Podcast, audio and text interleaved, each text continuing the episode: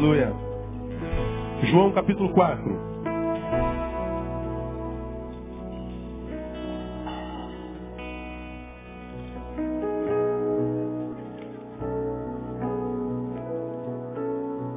João capítulo 4.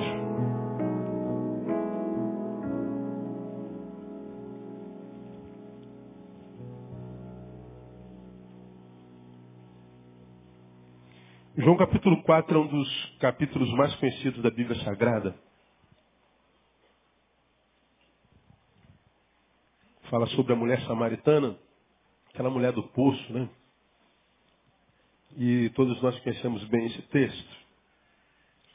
Eu queria ler com os irmãos de 5 a 14. Eu não vou é, usar todos os textos, só vou pegar um versículo para a gente meditar um pouquinho nele nessa manhã, mas para que você entenda em que contexto esse versículo foi dito, a gente vai ler de 5 a 14. Quem já abriu, diga amém. Acho que a maioria já foi, né? Chegou, pois, 4, 5. Chegou, pois, a uma cidade de Samaria, ou Samaria, chamada Sicar junto da herdade que Jacó dera a seu filho José. E achava-se ali o poço de Jacó. Jesus, pois, cansado da viagem, sentou-se assim junto do poço. E era cerca da hora sexta.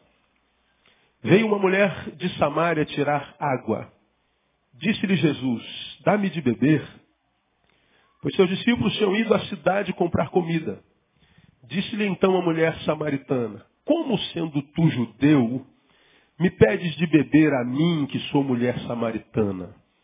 Porque os judeus não se não comunicavam com os samaritanos. Respondeu-lhe Jesus, se tivesses conhecido o dom de Deus e quem é o que te diz, dá-me de beber, tu lhe terias pedido e ele te haveria dado água viva. Disse-lhe a mulher, Senhor, tu não tens como tirá-la e o poço é fundo. De onde, pois, tens essa água viva? És tu, porventura, maior do que o nosso pai Jacó, que nos deu o poço do qual também ele mesmo bebeu, e os seus filhos e o seu gado? Replicou-lhe Jesus, todo que beber desta água tornará a ter sede. Mas aquele que beber da água que eu lhe der nunca terá sede. Pelo contrário, a água que eu lhe der se fará nele uma fonte de água que jorre para a vida eterna. Guarda esse versículo. Passa duas páginas aí. Vamos a 7,38. Quem crê em mim, como diz a Escritura, do seu interior correrão rios de água viva. Quem crê em mim, como diz a Escritura, leia o restante comigo. Do seu interior correrão rios de água viva. Para a mulher samaritana, ele diz: Aquele que beber da água que eu lhe der nunca terá sede. Pelo contrário, a água que eu lhe der se fará nele uma fonte de água que jorre para a vida eterna. Essa palavra, essa palavra me acompanhou nas, nas minhas, na minha devocional de segunda até, até ontem. Ah, como eu tenho dito aos irmãos, eu, eu, eu sou pastor há 21 anos. E nós, pastores, como qualquer profissional de qualquer área, temos diante de nós um, um desafio, uma tentação de não, de não transformar ah, o nosso objeto de trabalho em objeto. Por exemplo, eu, eu como pastor, ou qualquer outro pastor, temos o, a tentação e o desafio diante de nós de não transformar a Bíblia só num objeto de trabalho. De abrirmos a Bíblia só para preparar sermão, abrir uma Bíblia preparado para dar de comer a vocês. De ler a Bíblia sem aquela conjuntura devocional subjetiva sem aquela perspectiva individual da palavra de Deus falando ao homem Neil e não ao pastor Neil, porque pastor é o que eu faço, não é o que eu sou, sou um ser humano como qualquer um. E ao longo do caminho, porque a gente vai pregando, pregando, pregando, nós temos que pregar, somos obrigados a pregar pelo menos três vezes por semana para o mesmo público, fora as muitas viagens que eu faço na minha vida, nós somos muitas vezes é, é, quase que tentados e obrigados a transformar a Bíblia num, num, objeto de trabalho. E se se transforma a Bíblia num objeto de trabalho, ela deixa de ser palavra de Deus, porque a Bíblia não é objeto. Ela é uma palavra viva, que pode se transformar em vida na nossa vida. Então, esse versículo, eu, quando, quando é, separei meu tempo de devoção, eu tenho durante as manhãs o meu tempo que é Neil e Deus, e depois desse tempo de Neil e Deus tem o pastor e Deus.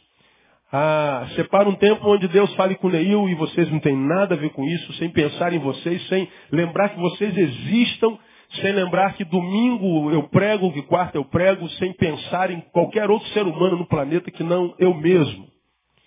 Depois que eu cuido de mim, então eu tenho outro período onde eu vou pensar em vocês, vou lembrar que domingo eu prego duas vezes, na quarta-feira eu prego mais uma vez, e aí eu vou pegar a palavra de Deus, vou pedir para Deus falar no coração, não mais a mim, mas a mim para vocês.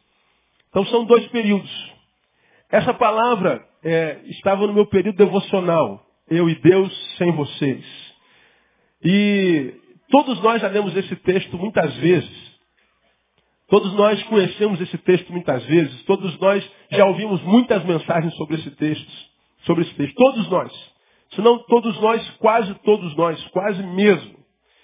E nós temos muitas vezes uma mania, já falei sobre isso aqui, de quando lemos a Bíblia, quando lemos a Bíblia, de irmos é, passando as páginas que vamos lendo, e quando a gente chega num texto que a gente já conhece, a gente pula esse texto, como quem diz, ah, isso aqui eu já conheço, já, já sei de cor, já sei o que, que vai dar, como é que vai dar, e tu pula para a página seguinte ou para o versículo seguinte, como quem lê João capítulo 3. Aí tu vai lendo de 1 a 15, quando chega no 16, aí tu pula, vai para o 17 para ganhar tempo. Porque tu já sabe que Deus amou o mundo de tal maneira. Né? Você vai lendo o livro de Salmos, quando chega no 23, você pula, porque você já sabe que o Senhor é meu pastor e nada me faltará, deitar me faz. Isso é um engano gravíssimo. Porque a palavra de Deus, se a palavra de Deus, toda vez que você lê com o Espírito Santo de Deus, aquela palavra vai sempre dizer algo novo para você no nome de Jesus. E de vez em quando eu tenho a mania de pegar os textos mais conhecidos e reler e toda vez que a gente relê, ainda que já tenha lido muitas vezes, algo novo vem, porque a palavra de Deus e a palavra de Deus é sempre marcada pelo novo. A palavra de Deus não envelhece. Amém, amados? Então vale a pena ler a palavra de Deus sempre, textos decorados ou não. E esse texto falou muito ao meu coração nessa semana, quando diz que aquela mulher, se bebesse da água que Jesus era, e não da água a priori que ele dava, quando Jesus, se você bebesse da água que eu lhe der, ele está falando de uma água que ele dá, e a água a respeito da qual ele está falando é a água que ele é. Eu vou lhe dar uma água. Se você beber dessa água, nunca mais você vai precisar beber água, a, água de novo. De que água ele está falando? Da água que ele era. Se você beber de mim, você nunca mais terá sede. Em outra oportunidade, ele disse: se você comer de mim, que sou o pão, você nunca mais terá fome. Jesus está falando que ele era uma fonte de água tão abençoadora que quem bebesse dessa água não precisava conhecer outras águas. Ele estava falando do que ele era. E aí ele diz, o bom disso tudo, dona samaritana, é que quem bebe da minha água se transforma também numa fonte de água. Você bebe de mim, e quando você bebe de mim, você é contaminado por mim. E você se transforma em mim. Ou você se transforma numa água parecida com a minha. E aí quem beber de você também vai estar bebendo de uma água que nunca mais terá sede. Aliás, esse é o sonho de Jesus para com a igreja, é o sonho de Jesus para com, com, com, com, os indivíduos com os quais é, ele se relaciona e ele chama de Senhor. Ele não quer que nós é, façamos o que ele fez, ele quer que nós sejamos o que ele é. Por isso ele diz que eu sou a luz eu sou o sal. Eu ilumino e eu preservo. Quando ele diz ele é o pão e nós comemos desse pão, nós nos transformamos no pão que vai alimentar essa geração, essa multidão de gente que ainda está com fome existencial. Quando ele diz que ele é água e nós bebemos da sua água, ele está dizendo que ele quer que nós nos transformemos numa água, numa fonte onde pessoas venham beber e depois de beber não precisam beber de fonte espiritual nenhuma, porque ele já está completamente descedentado. Eu gostei dessa palavra porque ele diz que quem beber da água que eu der, a água que eu lhe der fará nele uma fonte de água que jorre para a vida eterna ou até a vida eterna. Então começa quando eu me encontro com ele. E eu vou jorrar. Eu me transformei numa fonte que vai descedentar outros até o final. Ele está falando do que eu sempre digo aqui, da bênção da continuidade, da bênção da longevidade da bênção da permanência, que é uma bênção que o crente contemporâneo não tem. A bênção da permanência. Já me viu pregar sobre isso aqui, falamos sobre João capítulo 15. Nós começamos um monte de projetos e não terminamos quase nenhum. Nós passamos por uma fase de espiritualização tão tremenda que parece que pode vir um inferno inteiro que a gente derruba todos eles. Mas essa permanência não acontece conosco e essa, esse poder vai fenecendo, fenecendo, fenecendo. Daqui a pouco a gente está em depressão, desistente no mundo. A gente tem um monte de sonho, mas não tem força para correr atrás dos sonhos. A gente não tem a bênção da longevidade. A gente vê pessoas entrando por aquela porta como uma manada, mas saindo pela porta dos fundos como uma manada. Eles passam, ficam um tempo, mas não conseguem permanecer. O diabo tem roubado dessa geração a bênção da permanência. A bênção da longevidade. Talvez porque a gente nem ouve falar sobre bênção da permanência e bênção da longevidade. A gente entre igrejas só fala em bênção material, só fala em ter, ter, ter, ter, ter, só fala em prosperidade. A gente só fala em possuir, a gente não fala em ser, em permanecer. E esse texto está dizendo, ah, entre outras coisas, sobre essa bênção da permanência. Ele vai beber de mim e vai ser abençoado com a bênção da permanência. Porque dele vão jorrar água, desde agora até o dia da eternidade. O que Deus começou em nós não termina se nós não quisermos que não termine. O que Deus começou em você, irmão, ninguém pode interromper se você não permitir que se interrompa. O que começou a excelente obra em você, ele é fiel para concluí-la até o dia de Cristo Jesus. Isso é a palavra de Deus. Então ele está dizendo aí, você se transforma num rio.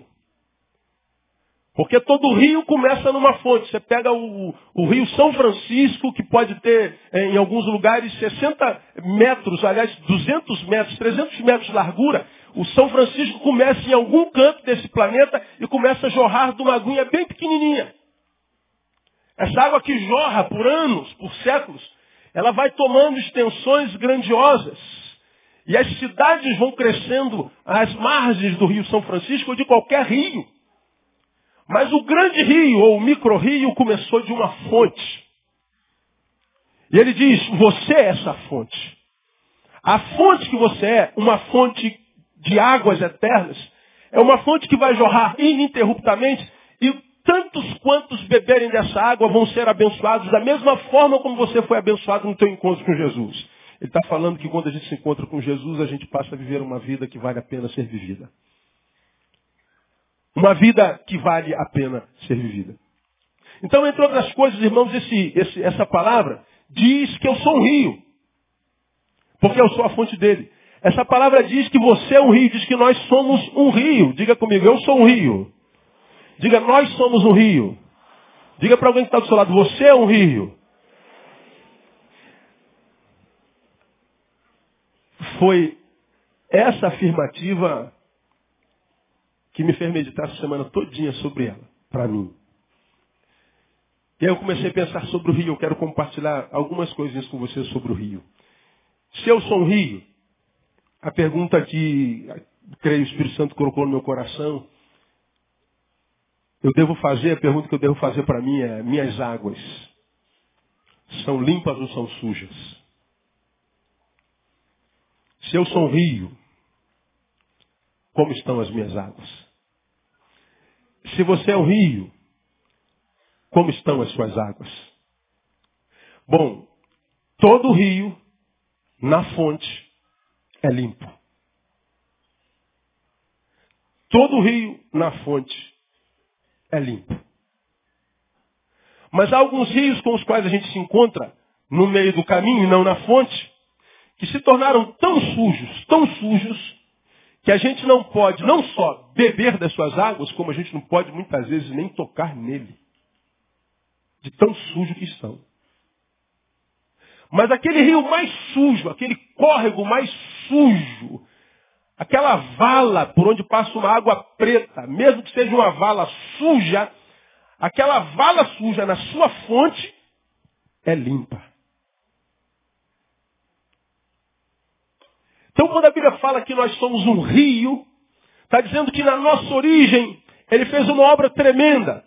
E se, portanto, transformando-se, se transformamos num rio sujo, num rio cujas águas estão feridas, adoecidas, se nós nos transformamos numa vida que não vale a pena ser vivida, Se nós nos tornamos um rio que já não está mais fluindo, quem sabe se tornou uma cisterna rota, numa água parada, numa vala, isso não tem a ver com Deus, não, porque o que Deus fez em mim na fonte é algo lindo e límpido. Agora, entre a fonte e o lugar onde eu estou enquanto rio, alguma coisa aconteceu que fez com que esse rio se tornasse putrefato. Deus não nos fez rios sujos, porque o que ele gerou em nós foi fonte. E a fonte é sempre limpa, águas cristalinas. Eu me lembro, nascido aqui no Jardim Novo Realengo, e quando não havia comunidades aqui, esse, esse morro era um, um, grande prado verde bonito. E vocês se lembram, quem é antigão aqui se lembra que aqui onde a gente está, aqui tinha um lago. Pessoas pescavam aqui. Aqui na frente do outro lado tinha uma fonte de águas.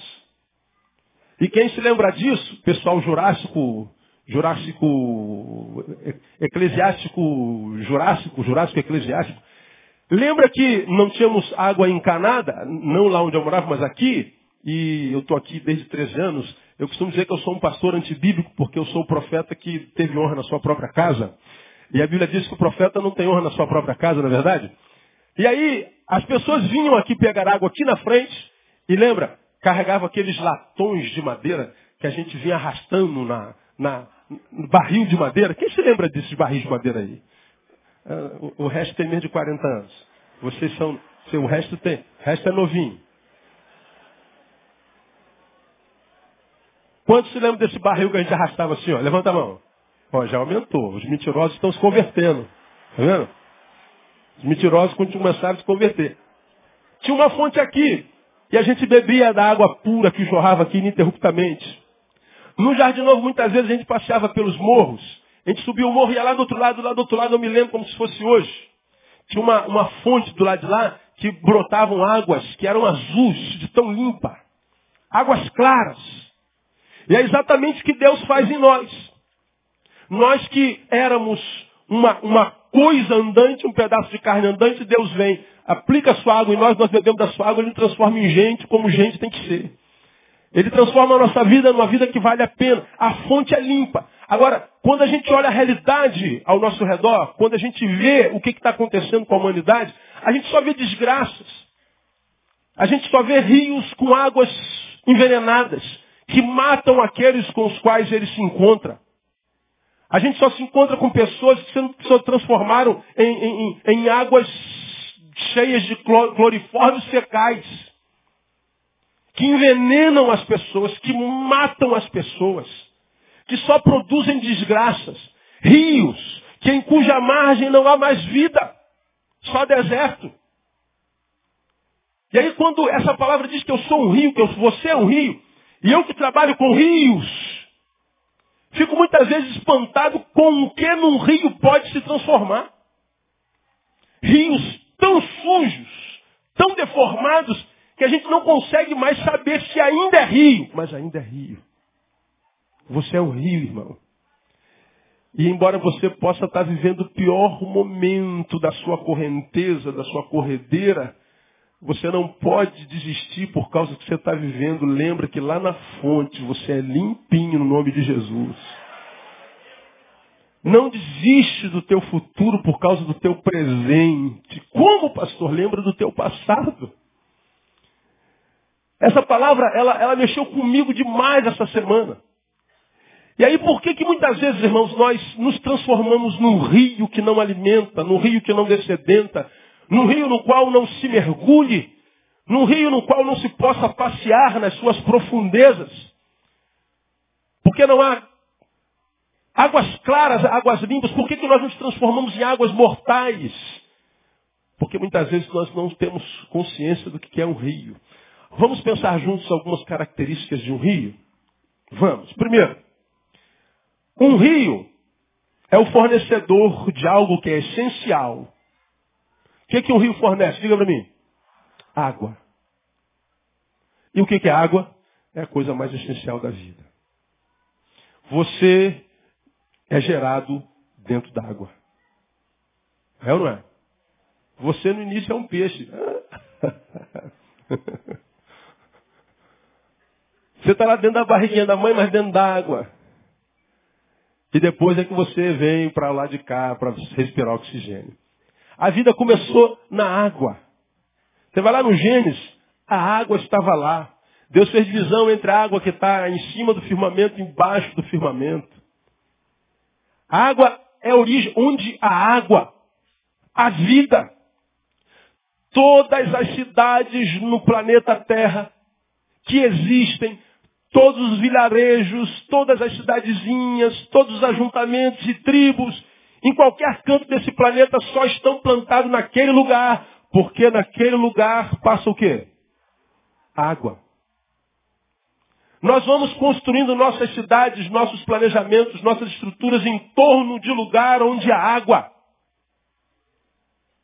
Portanto, se a Bíblia diz que eu sou um rio, que você é um rio, e nós aprendemos que o rio fornece o essencial. A gente está dizendo que quando a minha vida se torna uma vida inútil, uma vida que não fornece, uma vida que não gera vida, porque é água, uma vida em torno de quem pessoas não têm prazer estar, de estar, porque a água não alimenta. Se eu não for uma fonte de alimentação, uma fonte de medicação, se eu não sou uma pessoa que não viva só para mim, mas que viva para o outro, que viva encontrando sentido para que eu possa dar sentido à vida de alguém, esse rio acaba por ser abandonado, ele não tem razão de ser. Porque muitos de nós não vivem uma vida que vale a pena ser vivida, porque a nossa vida não foi vida usada por Deus para dar sentido à vida de ninguém. Você já aprendeu aqui, me tem ouvido pregar com muitas repetições, muitas vezes, que a nossa vida só encontra sentido quando a gente dá sentido à vida de alguém. A minha vida só tem razão de ser quando eu dou razão de ser à vida de alguém. Nós não fomos criados para viver sozinhos. E essa é uma dinâmica da intensidade ou da, da, intenção de Deus desde sempre, porque lá no Éden ele disse que não é bom que o homem o quê? Esteja só. Então somos feitos para fornecer vida. Somos feitos para multiplicar vida. Todavia, muitas vezes, nós fornecemos exatamente o oposto. Nós roubamos a vida. Nós somos os ladrões da alegria, nós retiramos. Nós vivemos de uma forma tão oposta ao que Deus sonhou para nós, que a nossa vida hoje existe no sentido de pensar em nós o tempo inteiro e de como a gente vai se dar bem. A gente olha para o outro e olha para o outro sempre na intenção de retirar alguma coisa dele, não de dar alguma coisa a ele. Ontem, irmãos, eu estava à noite em casa. Sábado à noite, pastor Neil em casa. É um, é, um, é um aborto da natureza, é um milagre do céu. Passando o, o controle remoto paro na fazenda. Mulheres maravilhosas. Homens musculosos e havia uma festa dos anos. Quais anos? É, Black Music. Eu estou vendo todo mundo bebendo. E a mulherada se soltando. Aí, como você sabe, existe um homem dentro de nós que adora ver aquilo. E aí o farsante espiritual diz assim, está amarrado em nome de Jesus. Isso é coisa não é de Deus. Mas não muda de canal. O diabo é sujo mesmo. Mas não muda de canal. Está amarrado. Esse, o farsante não é o que está gostando de ver a mulher pelada. É o que está dizendo, está amarrado, o diabo é sujo. Isso é que é o farsante. E eu estou vendo aquilo lá. Embora vendo aquilo lá, eu lembrei que aquele programa, que nada mais é do que uma eulatria exacerbada. Todo mundo pensando em si, todo mundo querendo se dar bem. É um jogo, embora dentro de uma socialidade. É o clímax do egoísmo e da exclusão do outro. Embora nós estejamos dançando junto, está todo mundo pensando em si. Isso acontece durante três meses.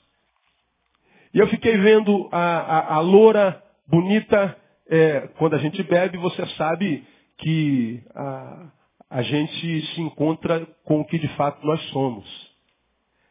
Quando você pega um cara bêbado E ele então começa a falar tudo que pensa a teu respeito. É, porque é safado, sem vergonha, canalha. Aí joga tudo na tua cara, tudo que ele tem dentro dele contra você há um tempão, mas nunca disse, você nunca imaginou. E ele começa a falar o que a gente chama de um monte de besteira. Amanhã ele fala assim, pô, cara, me perdoa aí. Eu estava bêbado ontem. Você pode perdoar e deve perdoá-lo. Mas lembre, a bebida, ele não gera um outro ser em nós, ou em quem bebe. Ele liberta o ser que nós somos. A bebida quebra a muralha da ética.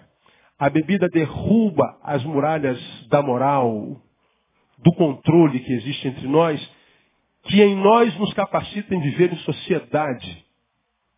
Ele derruba as máscaras e quando a barreira da ética, da moral, são derrubadas, então nós colocamos para fora o que de fato somos. E aí lá estava a loura, linda por sinal, bêbada, atrás dos homens, sentando no colo dos homens, lambendo os homens, babando os homens, e a gente vendo aquilo, no fundo gostando. Ao mesmo tempo, a gente se lembra que aquele programa acontece numa TV chamada Record, e a Record pertence a uma igreja evangélica.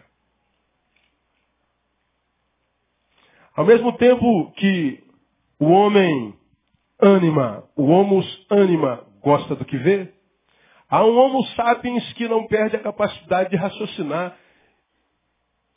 E no raciocínio a gente pergunta que tipo de contribuição um programa como esse gera na sociedade. Que tipo de enriquecimento eu, você, minhas filhas, seus filhos recebem ao ver um programa como aquele? Nenhum. Nós só aprendemos a ser egoístas, a cultuar a banalidade, a estética e nada do que presta. E esse manjar está sendo lançado na sociedade por uma igreja. Eu fico pensando o que Deus teria em mente quando dá a uma de suas igrejas uma TV. Se seria exatamente um programa como esse. Evidentemente eu não vi o programa até o final embora estivesse gostando de ver o que estava vendo. Ainda existe um homo sapiens dentro de alguns, que se impede, que não se permite ser escravo do homo anima, da carne tão somente. O que eu estou tentando dizer a vocês é que há rios que passam por nós que só nos envenenam, embora gerem prazer. Há rios que passam por nós que nos matam, embora nos deem a sensação de que nós estamos vivendo. E os rios, embora se transformem nisso, muitas vezes nós temos que considerar suas fontes, porque a fonte é boa. Ora, se a fonte de onde emana aquele rio, é um exemplo que eu estou dando, é boa, como aquele rio se transformou no que se transformou. Aquele rio se perdeu no caminho. Eu estou dizendo, irmão, que mesmo uma igreja pode se contaminar, pode se perder. Mesmo uma instituição divina. E a gente sabe que quando a gente fala de igreja, a gente não fala só de instituição, a gente fala de individuação. O que Deus gerou em mim, gerou em vocês, tem uma fonte boa, mas a gente pode se transformar num alimento que só vai gerar desgraça na vida das pessoas. A gente pode se transformar num rio que talvez, inclusive, possa dar prazer, mas não gera vida. O prazer vai ser um prazer cronológico, um prazer momentâneo, mas depois que passa esse momento que sobra destruição. Quando a Bíblia diz que eu e você somos rios, está dizendo, Neil, você é alguém que precisa estar ligado à fonte, lembrar o que de fato você é, porque você pode deixar de ser quem é com muita facilidade. E o que, que eu sou, Senhor? Você é um fornecedor de vida. Você é alguém que fornece o essencial. Você é alguém que gera vida na vida de alguém. Você precisa ser um lugar onde as pessoas se alimentam. Quando eu preguei alguns domingos atrás, você se lembra disso? Nós estávamos falando sobre hospitalidade. A hospitalidade vem da mesma raiz de hospital e hospedaria. Quando a Bíblia diz que nós devemos ser hospitaleiros, Está dizendo que nós também devemos ser é, uma hospedaria. Hospedaria é um lugar onde as pessoas vão depois de um dia de trabalho para descansar. A Bíblia diz que nós precisamos ser descanso das pessoas e não que dá cansaço a elas. A Bíblia diz que nós somos um hospital. O hospital é um lugar onde a pessoa vai para ser curada. Nós precisamos ser o remédio e não a doença. Isso é ser rio. Agora, de repente, você está aqui e não sabe por que está vivendo uma vida que não gosta de viver. Pelo contrário, uma vida que suporta. Transformou-se num rio cujas águas até a si mesmo faz mal. Talvez porque você não forneça água e nem vida na vida de ninguém. Está vivendo para si. Aí aqui eu botei uma frase que eu achei interessante, que o Espírito colocou no meu coração. Pior do que aquilo que fazem a mim, é o que aquilo que fazem a mim pode me levar a fazer. Pior do que aquilo que fazem a mim, é o que aquilo que fazem a mim pode me levar a fazer. Eu explico os irmãos. Nós vivemos num tempo onde pessoas são a doença, nos adoecem. Onde pessoas não nos dão descanso, pelo, pelo contrário, nos cansam o tempo inteiro. Nós vivemos num tempo de prática do mal, de trairagem, de balde de água fria o tempo inteiro, decepção, frustração. Ver o que a gente vê no dia a dia dá uma vontade louca de não se relacionar com mais ninguém. Ver o que a gente vê no dia a dia dá uma vontade louca de nos entregarmos ao que está dentro de nós. E o que há dentro de nós é não confie em ninguém, ninguém vale nada, ninguém presta. Nós somos tentados a isso. E sucumbimos a isso. Nós queremos os nossos guetos. E dentro dos nossos guetos achamos que estamos protegidos. E é um equívoco. Por que, que eu criei meu gueto? Não me relaciono mais. Estou aqui dentro do meu quarto e vejo a vida passada aqui sem, sem querer me relacionar com mais ninguém. Ora, eu não nasci dentro de um gueto, dentro de um quarto. Esse gueto, esse gueto eu construí. Esse modo solitário de ser, essa solitude, não, não solitude, essa solidão dentro da qual eu me enfiei, ou quem sabe para qual eu fui empurrado, fui empurrado por alguém, por alguma coisa, por alguma circunstância. Alguma coisa fizeram a mim. Agora, o que eu acabei de dizer é que pior do que o que fizeram a mim, é o que isso que fizeram a mim pode me fazer produzir. Que, que fizeram para você se transformar nessa ilha? O que, que fizeram para você se transformar nesse ser irrelacionável? O que, que fizeram com você para transformar você nesse ser completamente desconfiado? Desse ser de juízo que julga todos por um ou por alguns e condena todos. O que, que fizeram contigo? Ah, pastor, foi no meu passado, meu pai, minha mãe, meu tio, meu irmão, meu marido, minha esposa, né, meu pastor, né, né, sim. O que eles fizeram com você está feito. E como eu acabei de dizer, não é o que eles fizeram com você o importante. É que o que isso que eles fizeram com você podem fazer você fazer. E o que, você está fazendo com aquilo lá? Eu, eu criei meu mundo, pastor, e me isolei. E isolado, ninguém consegue sorrir, irmão. Porque como você tem aprendido aqui, eu tenho sido tão repetitivo no que prego, cara. Como eu tenho dito, eu não sei como vocês conseguem me ouvir tantas vezes, porque eu repito tudo que eu prego. Eu tenho dito que, como você já ouviu aqui muitas vezes, que esse cara que está sentado do teu lado, essa mulher que está sentada do teu lado, isso aí é um veneno de jararaca. Dá uma olhadinha para o lado, vê se não tem cara de jararaca. Pode até ser uma jararaca linda, Majarará.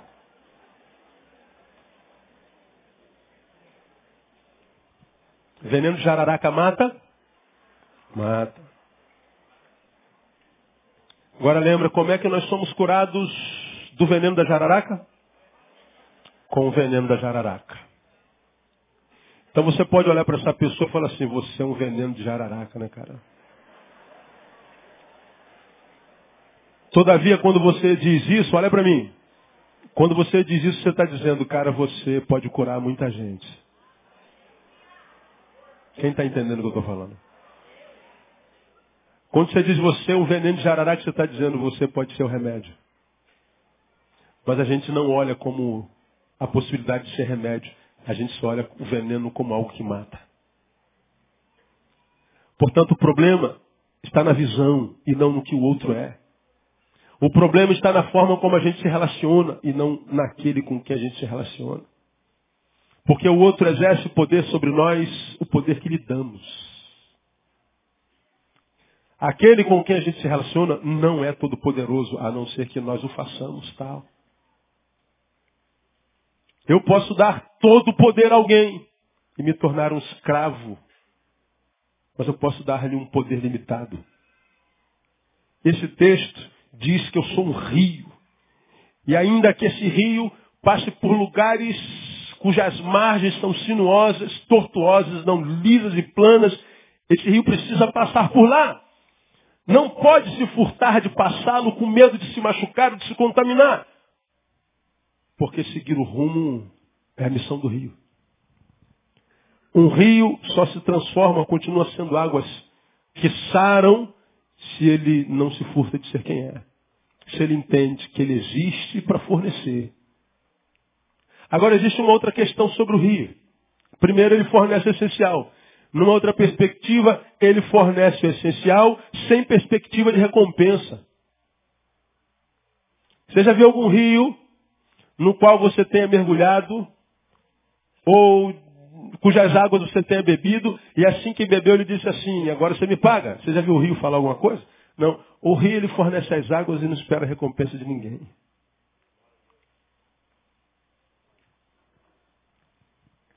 O que se pode dar a um rio? O que eu posso fazer por um rio? Se não deixar o rio seguir o seu curso. Se eu sou um rio e devo fornecer o essencial, devo fazer isso sem esperar recompensa. Aí você fala assim, pastor, aí, aí o senhor está entrando numa mensagem já utópica. Quem é que faz alguma coisa sem esperar recompensa? Ninguém. Todos nós fazemos pensando em ser recompensado. É verdade, só que nós não estamos falando em fazer, nós estamos falando em ser. Eu sou Neil Teixeira Barreto, não espero recompensa pelo simples fato de ser quem eu sou. Ela é Andréa Barreto, não espera recompensa por ser Andréia. Vamos imaginar que eu possa até esperar uma recompensa por ser o pastor da igreja. Você pode esperar uma recompensa por ser o, o motorista da tua empresa, o, o office boy da tua empresa. Você pode esperar uma recompensa por aquilo que você faz, mas não por aquilo que você é.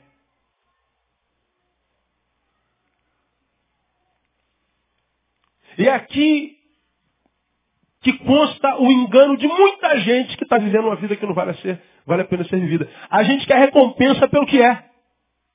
A gente não tem recompensa pelo que é. O rio não é recompensado por ser rio. E o que é rio? O rio é alguém que fornece água. E ele não é recompensado porque fornece água para alguém. Tudo que existe, existe por causa dele. Todas as cidades de seres vivos que existem, existem por causa do rio. Mas nunca se falou em recompensar rio. A gente recompensa, no nosso caso, falando de água, a SEDAI. E recompensa bem. E nem sempre a água chega. Chegando ou não chegando, você tem que recompensar. Porque ele é César. E a Bíblia diz que a gente tem que dar a César o que é de César. Né? A César a gente dá. Se não der, ele vem tira do nosso bolso. Não tem jeito. César não é como Deus, que fica esperando que você venha dar a Deus o que é de Deus. E se você não der, ele não te bota o nome no SPC. Né? Mas César não, César não perdoa. Nós não pagamos ao César Sedai pela água que nos fornece, mas pelo fato dele ter construído encanamentos, de ter colocado cloro, se é que coloca cloro, de ter posto água até na porta da minha casa, de modo que eu só precisei furar o chão e achar o caninho para que a água subisse até a minha caixa d'água e me pudesse banhar e descedentar. Eu não pago a SEDAI pela água, porque a água não pertence a ela, mas pelo fato dela trazer a água até mim. Então eu não estou pagando a SEDAI por causa do rio que ela é. Ela não é rio, ela é alguém que conduz o rio até mim. Com isso eu quero dizer o seguinte, irmãos, nós precisamos descobrir quem nós somos, o que nós somos, e ser o que nós somos, porque tudo que nós podemos ser na vida é o que nós somos. E quando nós não somos o que deveríamos ser, ou o que somos em essência, por mais que nós sejamos recompensados por algo que façamos, se essa recompensa é por algo que eu faço, mas o que eu faço não tem a ver com o que eu sou, por mais rica que seja essa recompensa, eu serei uma pessoa infeliz. Quero um exemplo? Eu posso dar um exemplo da nossa igreja. Nossa igreja tem alguém que nós amamos muito. Alguém que é um, uma pessoa de Deus, uma pessoa chamada, vocacionada, uma pessoa que Deus deu um talento tremendo, uma pessoa que Deus usou, que Deus usa, que Deus quer usar, que pretende usar até o final. Mas como muitos e a grande maioria que acontece no, no meio evangélico, a gente é, perdeu a capacidade de botar a coisa principal no lugar da coisa principal, embora nós já tenhamos aprendido que a coisa principal é fazer da coisa principal a coisa principal, ainda assim nós tiramos a coisa principal do lugar da coisa principal, ainda que nós tenhamos aprendido que quando a gente tira a coisa principal do lugar da coisa principal, uma coisa secundária tome o lugar da coisa principal, que para tomar o lugar da coisa principal deixou o seu lugar vago, então uma coisa toma o lugar dessa coisa que tomou o lugar da coisa principal, que para tomar o lugar dessa coisa que tomou o lugar da coisa principal deixou o seu lugar vago, então uma outra coisa tomou o seu lugar, que para tomar o seu lugar deixou o seu, então uma outra coisa tomou, ou seja, tirou a coisa principal do lugar, tudo sai do lugar. Aprenderam isso já em algum lugar? Não? Já. A frase vocês conhecem de cor salteado. A coisa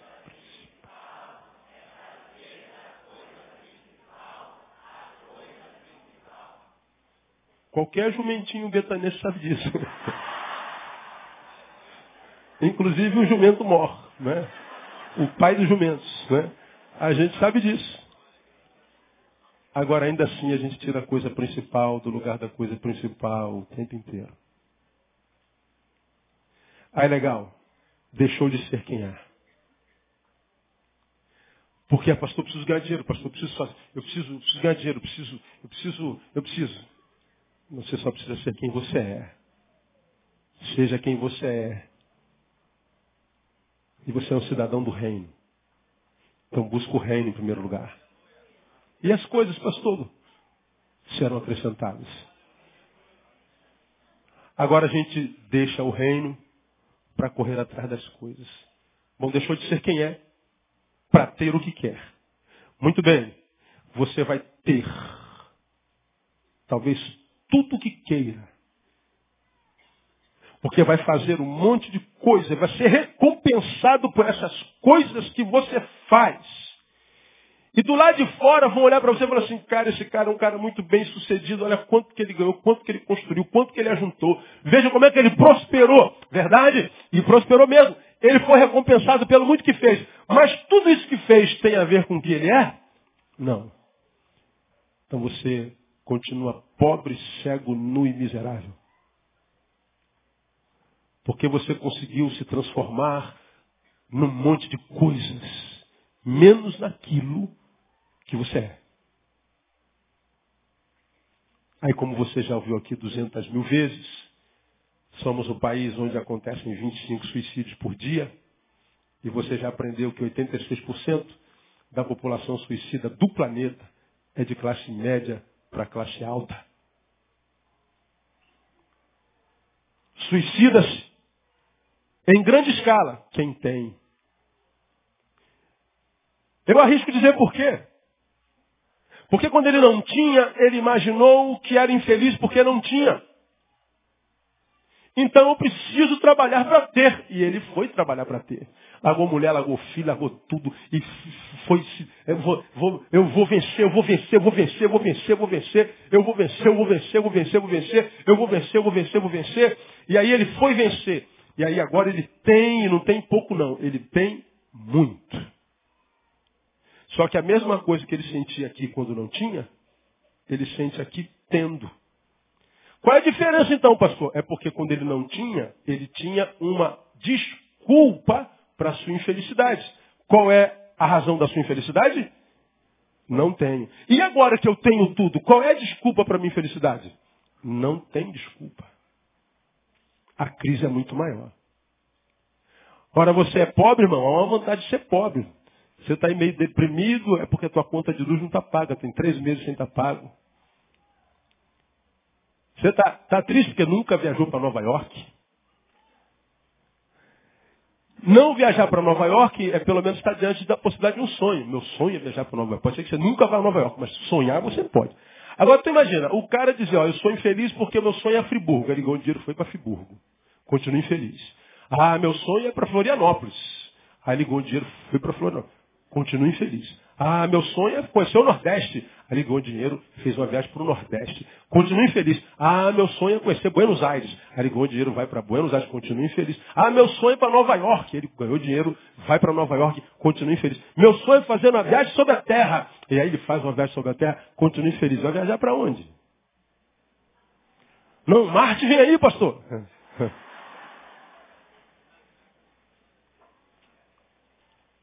O cara não tem razão para sua infelicidade. Aprenda, meu irmão. Eu não sou infeliz porque não tenho. Eu sou feliz porque eu não sou. E ainda que tenha, não sendo, eu continuo infeliz. Você é um rio. E você tem que fornecer. Você tem que abençoar, você tem que gerar vida, você tem que dar sentido ao fato de ter nascido. Você não pode se conformar em ter nascido e viver para si. Você não pode se conformar em ter nascido, saber que é parte de um corpo, mas é um membro de um corpo que não abençoa o corpo em nada e outros membros do seu corpo.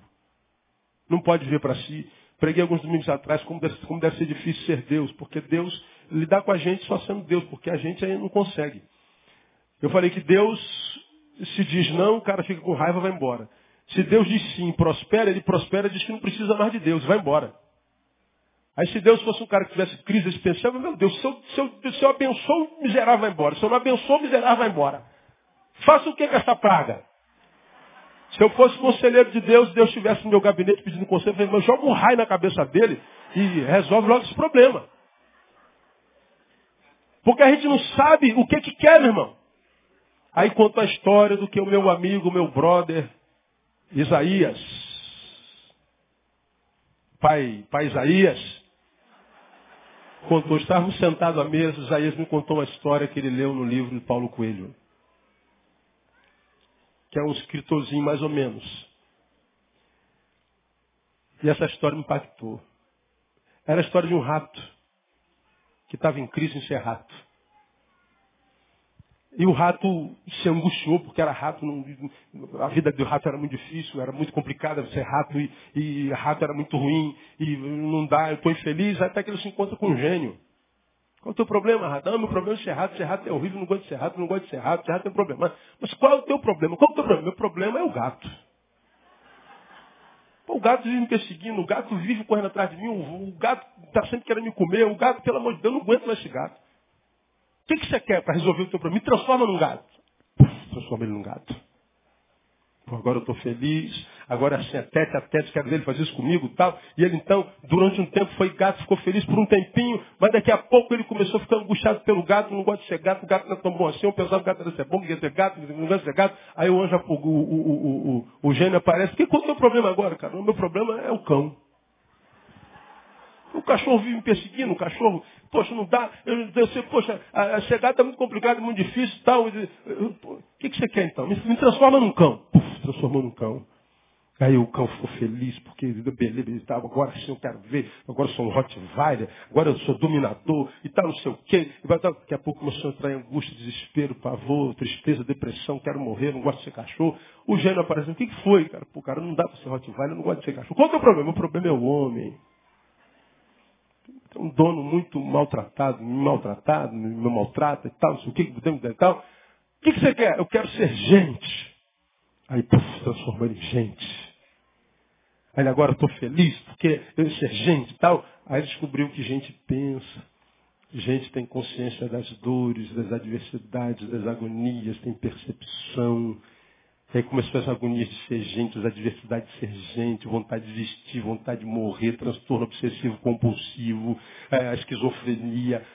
O gênio aparece e diz assim, cara, qual é o teu problema? Cara, pô, cara, ser gente é muito complicado, pelo amor de Deus, eu não, não, não gosto de dizer, aí o gênio, puf, transformou ele no rato de novo. Pô, mas por que Você me transformou no rato, o que, que aconteceu? Você nunca deixou de ser rato. Eu nunca te transformei. Você nunca deixou de ser rato.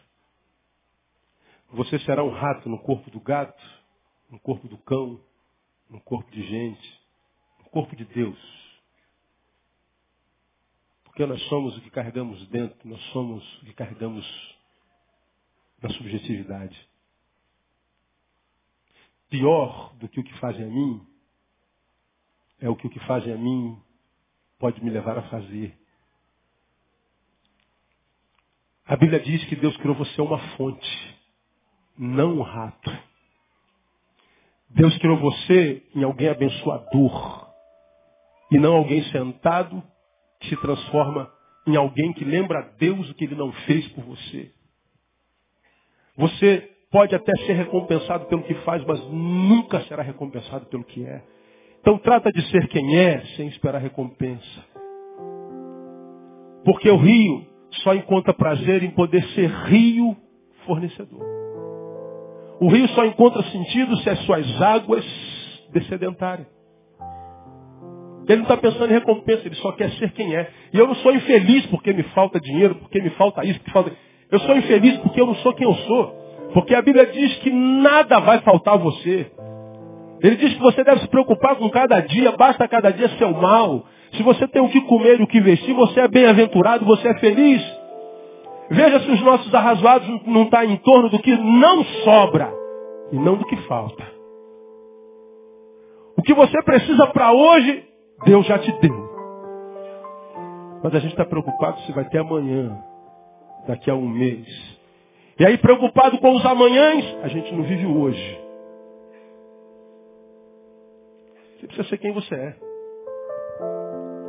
Um rio que fornece essencial, que fornece sem perspectiva de recompensa. A realização de uma pessoa não está na recompensa que recebe, mas na alegria de ser quem é. Logo, se a recompensa que recebemos, por maior que seja, for por uma realização de algo que não tem a ver com o que eu sou, eu continuo infeliz. Rio fornece essencial, fornece essencial, sem perspectiva de recompensa. Terceiro, para terminar, seriam cinco, eu paro no terceiro. Seu caminho é sempre para baixo. Você já viu algum rio subir alguma coisa? Rio só desce. E nós? Só pensamos em subir. Só pensamos em ostentar, ter, receber, ser reconhecido. Nós temos a maldição do número um. A gente só quer o número um. Ninguém mais quer ser o número dois. E quando é dois, quer derrubar o um para tomar o lugar dele.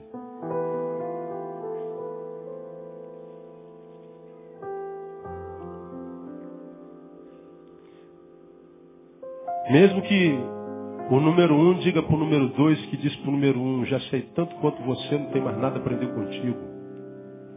E o número um diga para ele assim, então se torne número um e me ensine. Eu estou disposto a aprender contigo. Mas não, número dois está em crise em ser número dois, ele quer ser número um. Então ele pode ser número um em qualquer lugar, mas se Deus o chamou para número dois, ele vai ser infeliz. Porque o caminho do rio é sempre para baixo. Isso se chama humildade.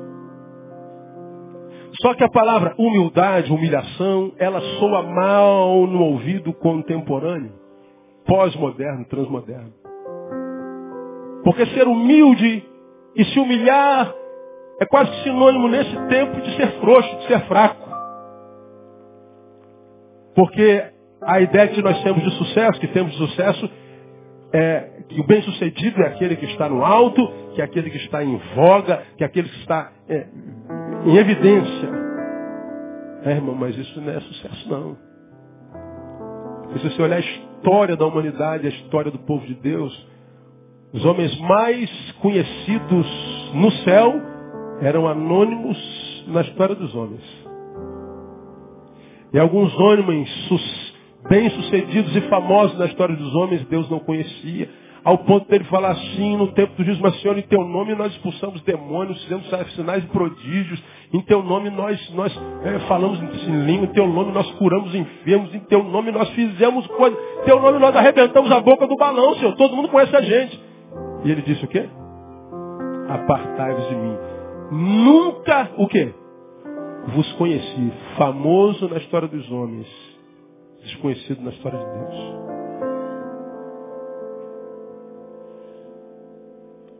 geralmente conhecido na história de Deus, os homens nunca ouviram falar o nome dele. Tu pega os famosos do Evangelho,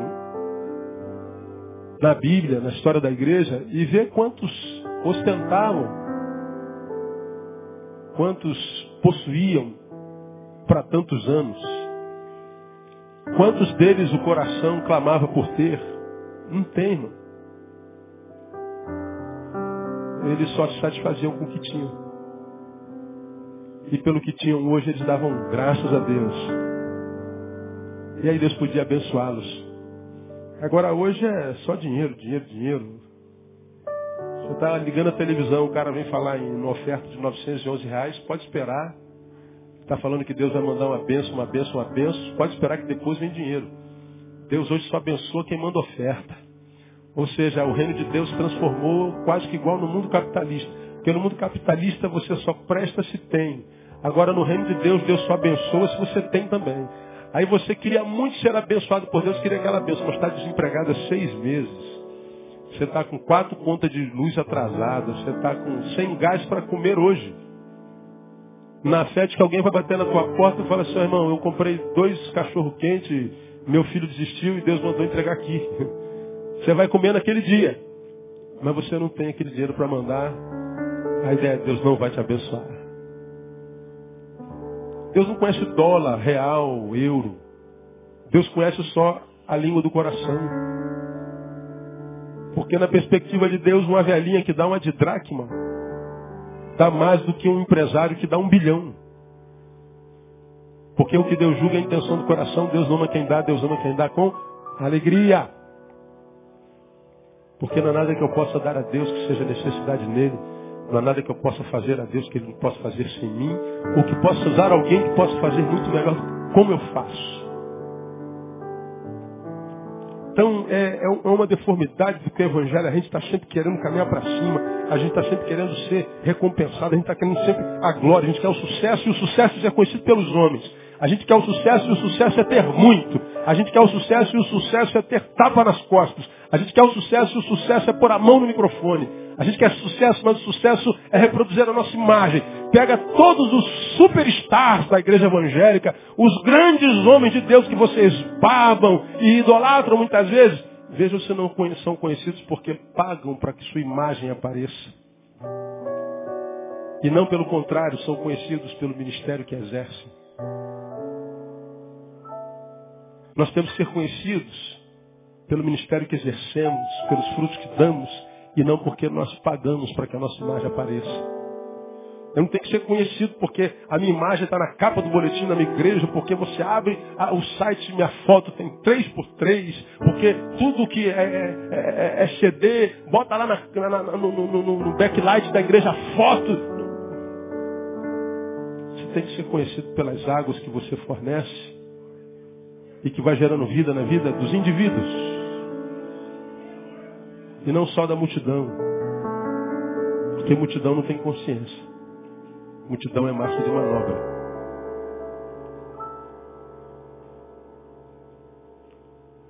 Não há consciência coletiva, só há inconsciente coletivo. Que a consciência é uma perspectiva do indivíduo. O rio que eu sou e você é caminha para baixo. Isso é humildade. Olha como eu defini humildade.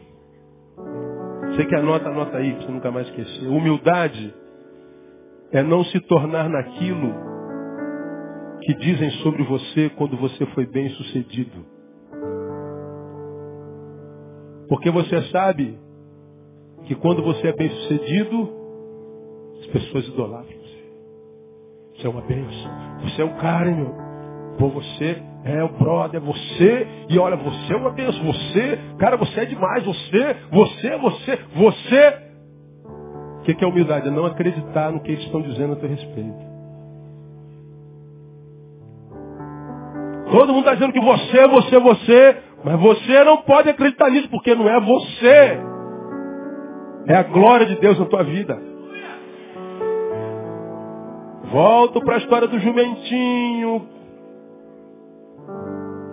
que estava com Jesus no lombo entrando em Jerusalém. Ele chega em Jerusalém uma multidão com palmas e salvas, bendito, seja bem-vindo, bem-vindo, bem-vindo, ô oh, bendito, bendito, bem-vindo. O jumentinho levantou as orelhas, e rapaz, eu nunca fui tão bem tratado, que estádio maravilhoso, que estádio abençoado, e, e, e tal. Chegou em casa, contou para a mãe, mãe, eu fui numa cidade maravilhosa, eu nunca fui tão bem tratado, eu cheguei numa cidade, mãe, as pessoas botaram um tapete para eu passar, as pessoas disseram bem-vindos, Osana, bem-vindo, tal. Mãe, olha que cidade, eu nunca vi, todo lugar que eu vou sou maltratado. A mãe sábia, filho, que cidade é essa? Não, Jerusalém, é uma cidade abençoada, mãe. Mas te trataram assim, trataram. Aí a mãe perguntou, você estava carregando alguém, filho?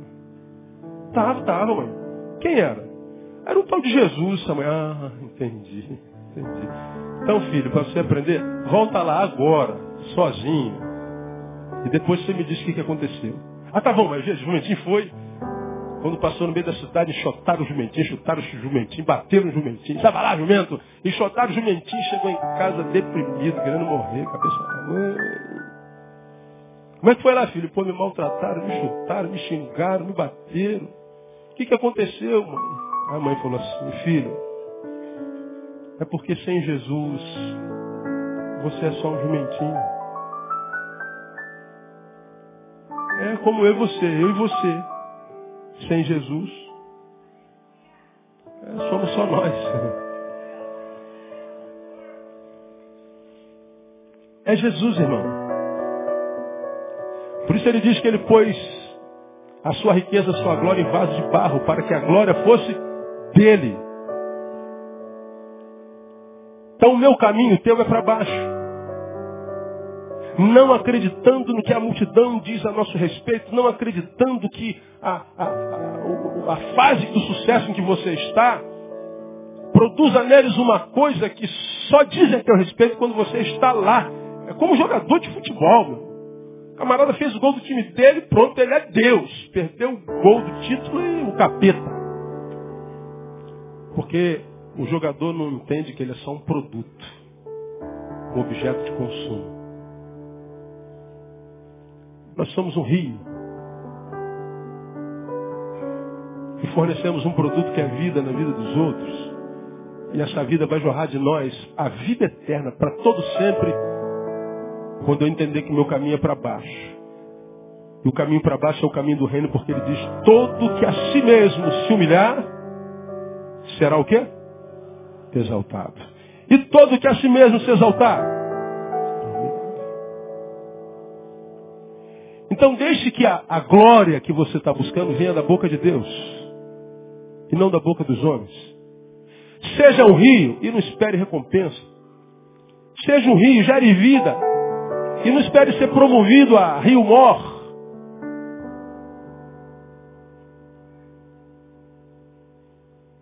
Seja um rio. E quando disserem, cara, você é o melhor rio, você é o rio, do, você é o cara dos rios. Você é o rio dos rios, você, rapaz, olha o que você está fazendo? Você está cidades ao teu redor. Isso é o que eles estão dizendo. A Bíblia diz que você é um rio. O rio nasce pequenininho, algumas distâncias ele abre, daqui a pouco ele vira um córregozinho, daqui a pouco ele abre de novo, passa por uma contaminação, depois contamina de novo. Seja um rio. E se você caminhar para baixo, humildade, em santidade, se humilhando, deixando que a honra e a glória venham de Deus, você vai jorrar para a vida eterna, ou seja, vai viver uma vida que vale a pena ser vivida enquanto vida houver em você, portanto você nunca morrerá antes da morte chegar. Fornece o essencial, fornece sem perspectiva de recompensa, seu caminho é sempre para baixo. Quatro, se contamina facilmente. Cinco, só tem relevância se for puro. Se tua água sujou, esquecem você. Mantenha-se puro. Quem tem entendimento, entenda. Quem tem ouvidos, ouça que o Espírito diz à igreja. Você recebe essa palavra? Vamos aplaudir o por ela.